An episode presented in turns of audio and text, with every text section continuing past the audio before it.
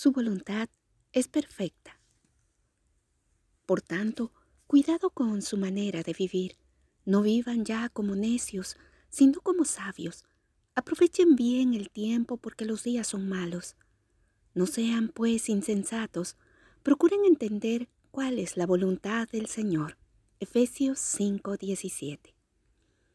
Sin duda, Dios nos ama como somos, pero Él quiere algo mucho mejor para nosotros y nos lo recuerda en la Sagrada Escritura. Procuren entender mi voluntad, pero nos advierte, cuidado con su manera de vivir y nos anima a vivir sabiamente. ¿Dónde obtenemos este conocimiento para vivir y entender su voluntad?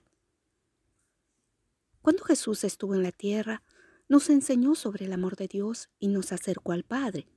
Jesús dijo, si alguno de ustedes quiere ser mi seguidor, tiene que abandonar su manera egoísta de vivir, tomar su cruz cada día y seguirme. Lucas 9:23. Seguir a Jesús significa seguir su mensaje. Tomar su cruz es entender el significado de aquella cruz.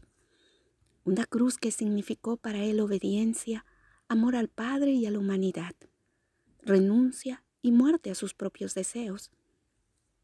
Padre, si es tu voluntad, aparta de mí esta copa, pero no se haga mi voluntad, sino la tuya. Lucas 22, 4, Si aún vivimos aferrados solo a nuestros propios deseos, no estaremos listos para vivir y entender la voluntad de Dios.